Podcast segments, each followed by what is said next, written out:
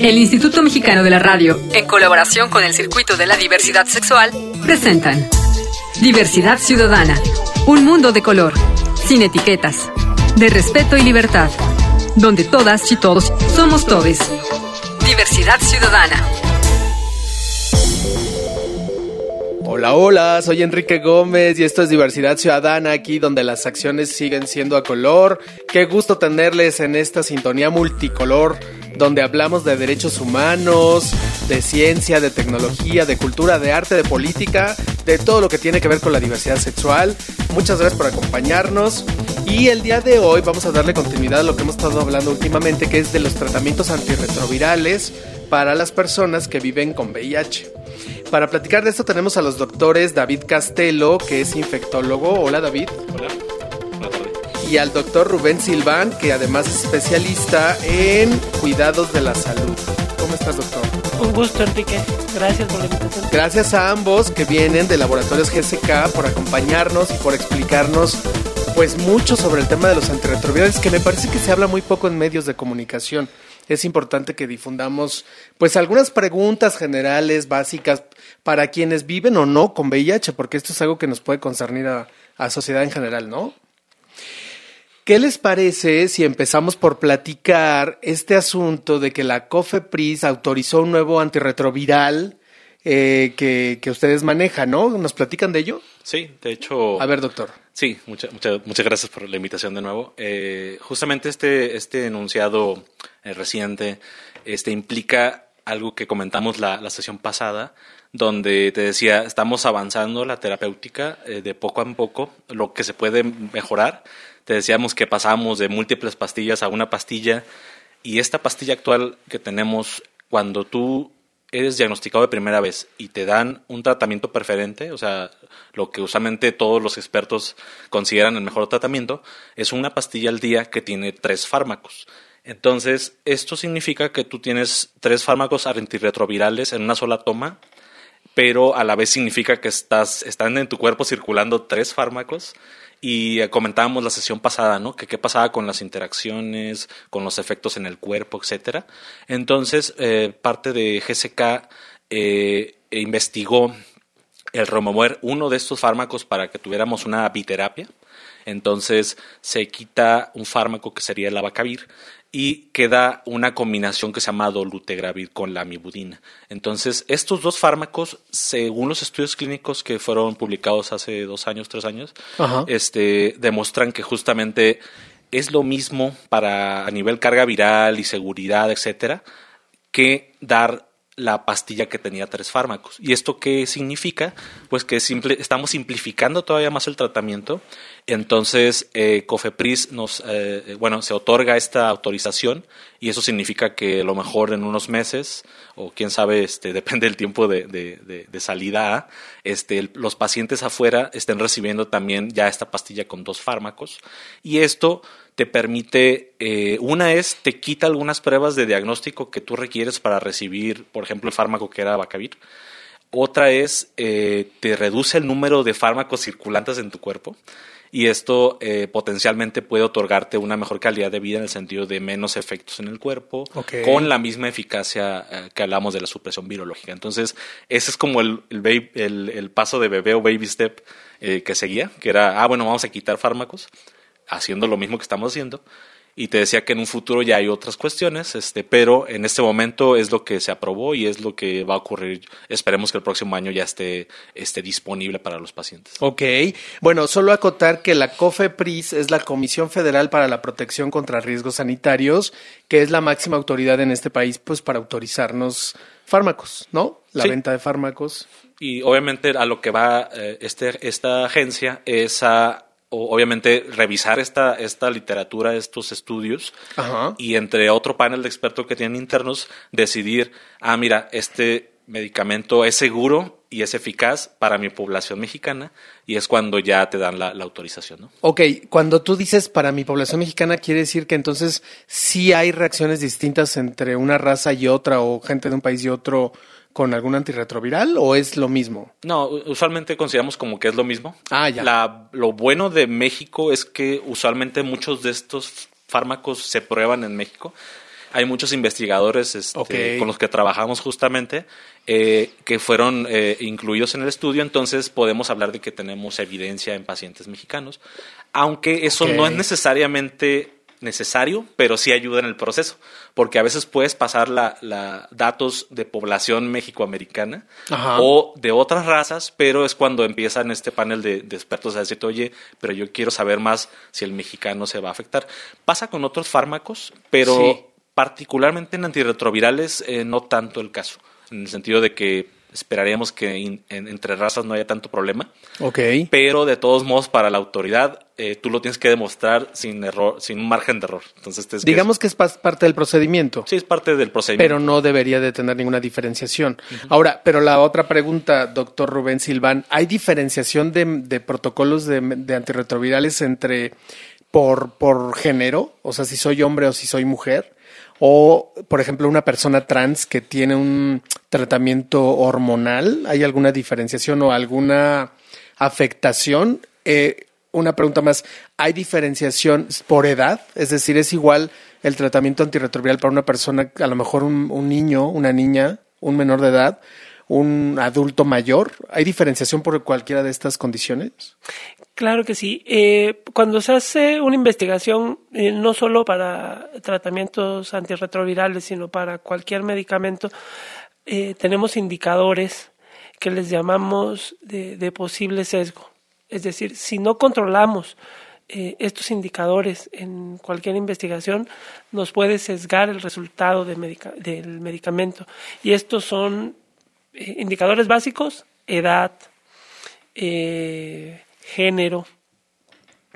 Identidad de género. eh, eh, exactamente. En el caso de antirretrovirales, que también eh, una población vulnerable y, y- y que es mayormente afectada también por el tema de, de VIH, que son eh, las personas trans, también los estudios eh, hacen esta, esta diferencia para que este, el riesgo por, por pertenecer a, a- a este tipo de, de personas o a, est- a estos indicadores se minimicen en, el, eh, en la investigación.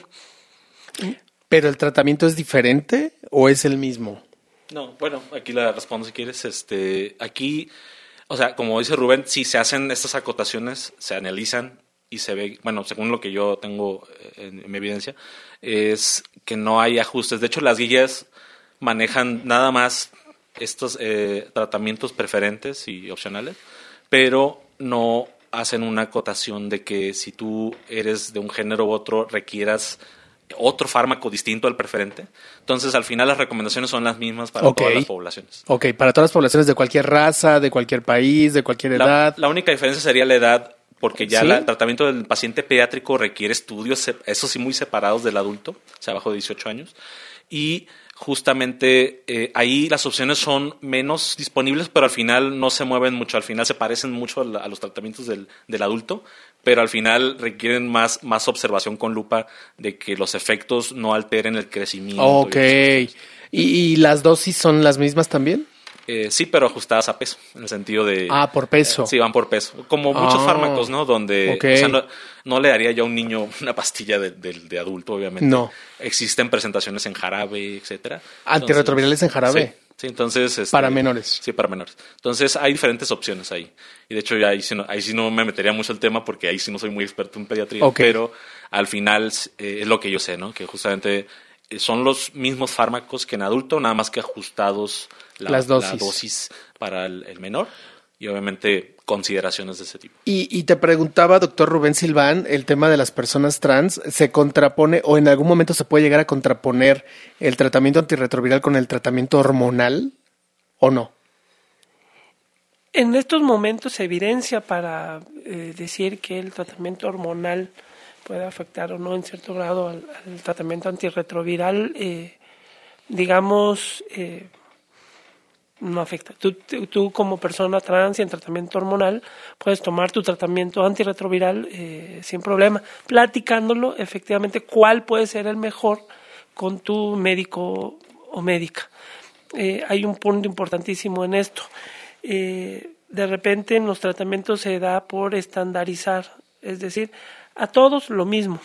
Y en el caso del VIH, eh, la nueva óptica debería de personalizar el tratamiento. Es decir, cada persona viviendo con VIH es diferente y cada vez que llega a, mi consultorio eh, tengo que dialogar con él para ver cuál es el tratamiento más efectivo eh, de acuerdo a las características que esta persona tenga. Ok, y entonces ahí, ojo a tal, todas las pacientes y los pacientes es no intenten engañar a su médico porque no sirve de nada que le engañen. Sí, es lo que mencionamos hace rato, ¿no? Que decir parte, obviamente, de hecho esto es algo médico, este, al final, oye, ¿qué estás tomando hormonas, verdad? Sí. Ah, entonces yo, yo debo escoger el tratamiento que se, que se ajuste a, ese, a esa intervención para obviamente no generar este, alguna interacción indeseable. ¿no? Sí, sí, sí, si soy adicto a alguna sustancia, si estoy bajo algún tratamiento, o sea, todo, todo mi historial debe conocerlo el médico. Nadie más que tu médico debe conocerlo, ¿no? Sí, y eso es lo que comenté en la sesión pasada, que me gusta mucho el paciente con VIH porque eh, conoces más al paciente de VIH que, que usualmente a un paciente de una infección del pie o alguna cuestión más simple y es porque usualmente requieres saber mucho de su vida para poder ajustar el tratamiento. Claro. Y es algo que es, creo, casi único del paciente con, que vive con VIH. Claro. Yo pensé que el doctor iba a decir que conocía más al paciente con VIH que a la pareja. pues ah, ahí sí ya nos meteríamos otra cuestión, pero sí.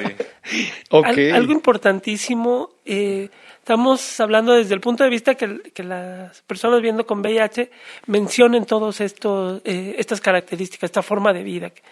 Eh, que cada una de nosotros eh, llevamos. Pero también es imprescindible que el médico, la médica tratante, haga estas preguntas. De repente a nosotros como médicos y médicas se nos va la onda y no les preguntamos, damos por asumido ciertas cosas, ciertas características, ciertos factores y no lo preguntamos. También el compromiso de eh, las personas tratantes debería ser eso.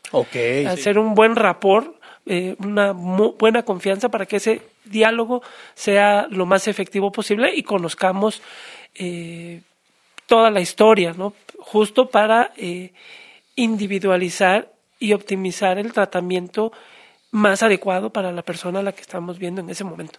Pues, ¿qué les parece si hacemos un corte, aprovechando que guardamos un poco de silencio y regresamos al segundo tiempo con las últimas consideraciones? ¿Les parece?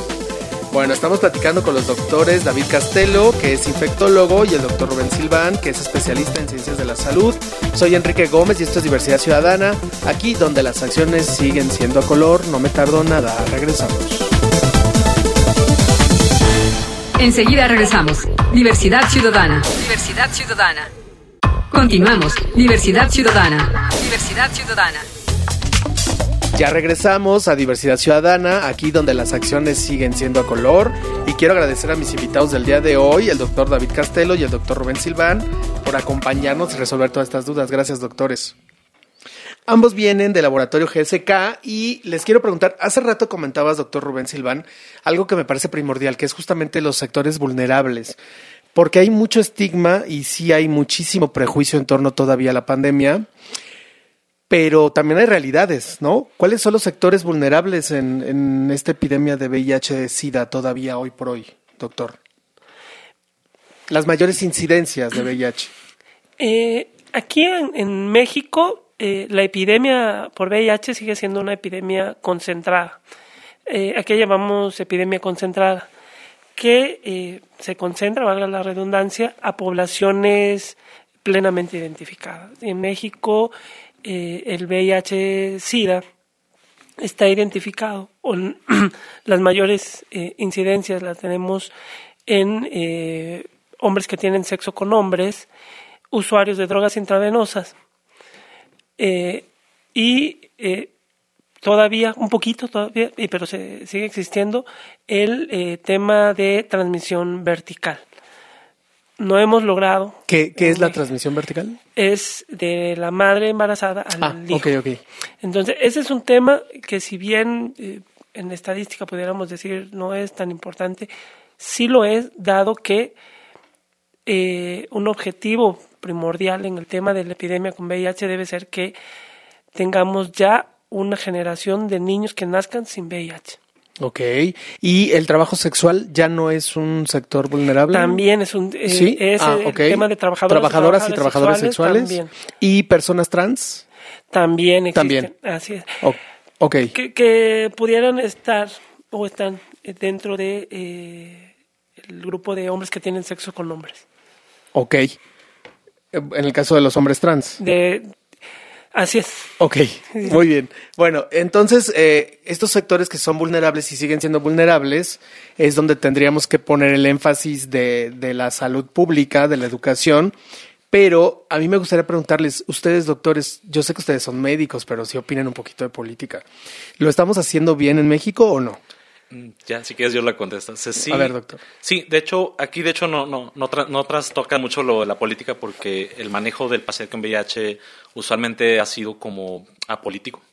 Eh, sí, obviamente no es el, el mecanismo perfecto ni, ni el sistema perfecto, pero platicando con colegas de otros países o, o ves la situación de otros países, eh, parte del mensaje de este año de la ONUCIDA es justamente el, el- el manejo de la desigualdad en el Ajá. acceso al tratamiento y México yo consideraría que eh, una es, eh, obviamente, fuera de problemas que el paciente no quiera o, quiera evitar el diagnóstico por alguna cuestión personal, o sea, donde él, él no se considere con el, o bueno, la persona no se considere con eh, la, la enfermedad, pero en su mayoría estamos ya muy cerca de lograr casi el 90% de detección, o sea, que el paciente que tiene VIH sepa que lo tiene y obviamente él se pueda comunicar y también estamos muy cerca de ese, eh, es- es- estoy hablando de las metas de la ONUCIDA, 90% de detección, estamos también muy cerca del 90% de tratamiento, o sea que el paciente que se sabe con VIH reciba tratamiento para VIH, estamos, eh, digamos que eh, estamos en buenas condiciones en el sentido de, digo, a diferencia de otros países en desarrollo también,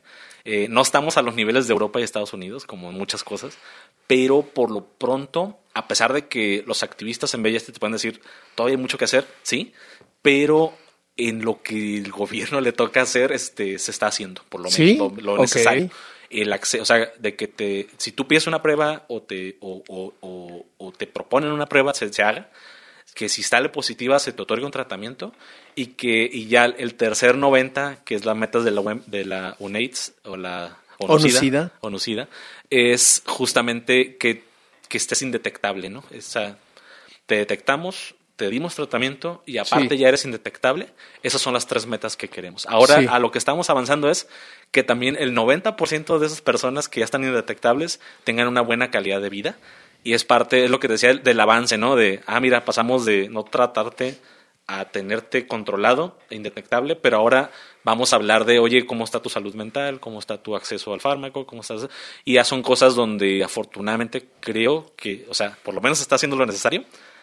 Hay muchas cosas que perfeccionar, pero este, estamos en esa situación aquí. Ok, ok, digamos que la, la fase 1, que es la de la de la atención de servicios públicos de la salud en México, ahí vamos, vamos bien.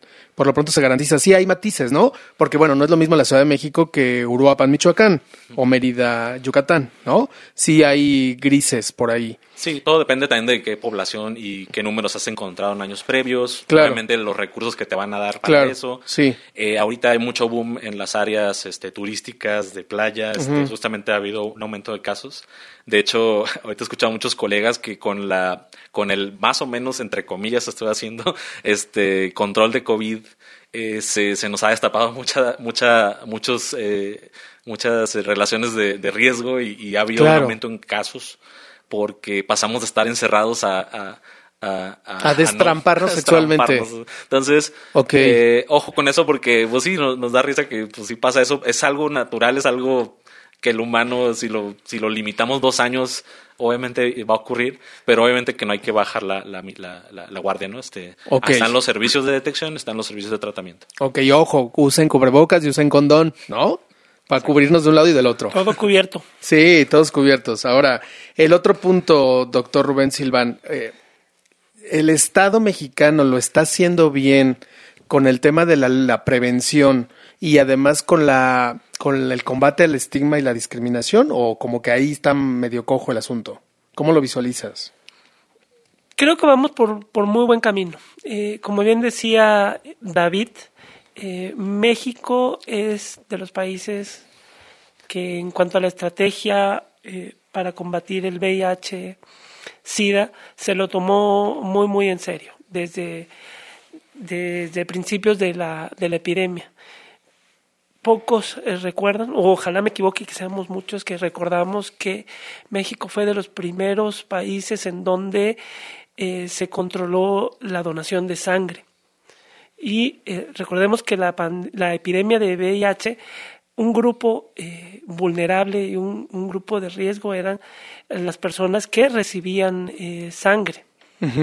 Sobre todo con el terremoto del 85, ¿no? Entonces, los hemofílicos. Sí.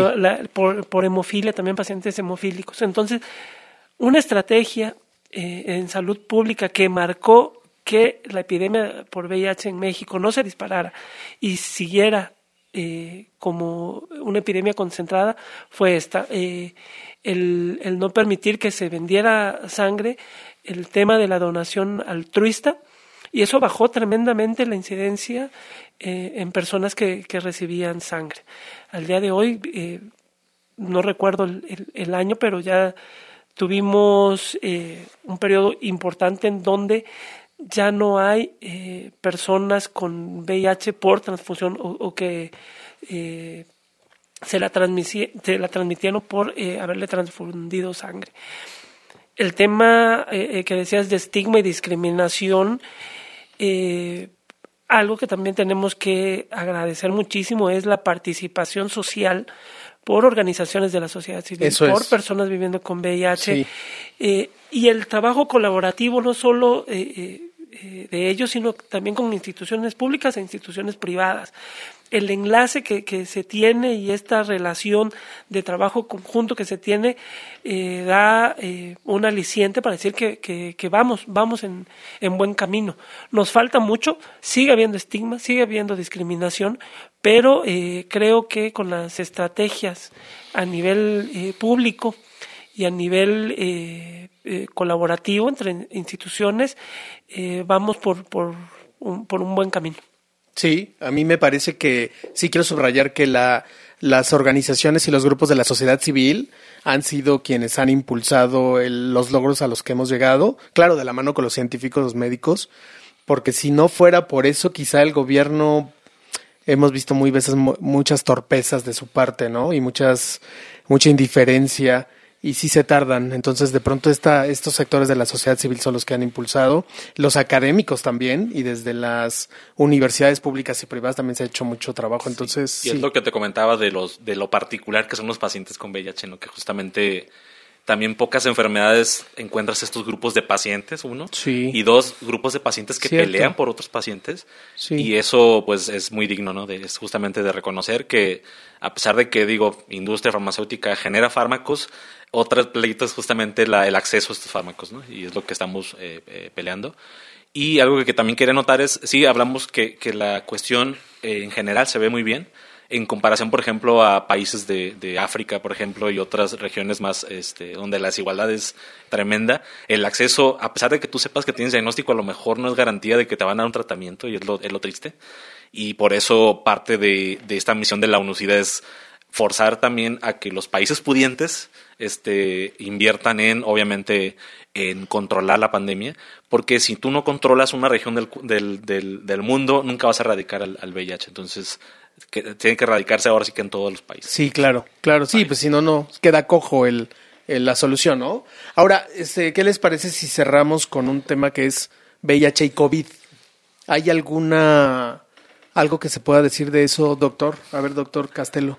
Sí, justamente, eh, de hecho, parte de mi rol en GCK es también eh, manejo de COVID, entonces me siento calificado para comentar. Y bueno, saber que en realidad no hay una, a menos de que fueras un paciente con VIH que no se está tomando el tratamiento y que tiene una inmunosupresión, o sea que sus defensas estén bajas, no, no se maneja diferente a un paciente por ejemplo, con VIH que toma su tratamiento y está controlado, en teoría no hacemos una diferenciación. Una diferenciación ni con población en general. Exactamente. Entonces, fuera de que no tenga, por ejemplo, diabetes, de hecho, le damos más peso a diabetes, a problemas del riñón, a problemas respiratorios de base como asma, etcétera. EPOC. EPOC. Este, a ese paciente yo le, a él, a él sí le pondría una etiqueta de, ah, mira, este paciente tiene mucho riesgo de avanzar a entonces requiere más cuidados, pero un paciente que está controlado y que no tiene estos factores, digamos que no, no se No. requiere nada en especial, Ok. entonces prácticamente podemos hablar de que es un paciente común. Como cualquier otro, con Sí. los mismos riesgos que cualquier otro. Doctores, muchas gracias por haber estado con nosotros. Gracias. Yo les Muchísimas agradezco, gracias. doctor David Castelo, muchas gracias por haber estado con nosotros. Gracias, un, un honor. Muchas gracias, doctor eh, Rubén Silván, por haber estado con nosotros. Un gustazo estar contigo, Enrique. Gracias a ustedes, muchas gracias al equipo del laboratorio GSK por habernos puesto a consideración a estos dos grandes médicos que resolvieron algunas de nuestras dudas, que no todas, quedaron algunas, pero ya volverán, ¿no? Eso es bueno, que siguen quedando dudas y que podamos escucharlas y trabajarlas. Y hay que seguir adelante, pues que no nos, si no nos detuvo una pandemia y no nos detuvo la segunda, pues hay que seguir adelante y hasta el final luchar. Muchas gracias por haber estado con nosotros. Yo soy Enrique Gómez. Esto es Diversidad Ciudadana, aquí donde las acciones siguen siendo a color. Les espero en la próxima. Hasta pronto. El Instituto Mexicano de la Radio, en colaboración con el Circuito de la Diversidad Sexual, presentaron Diversidad Ciudadana, donde todas y todos somos todes. Diversidad Ciudadana.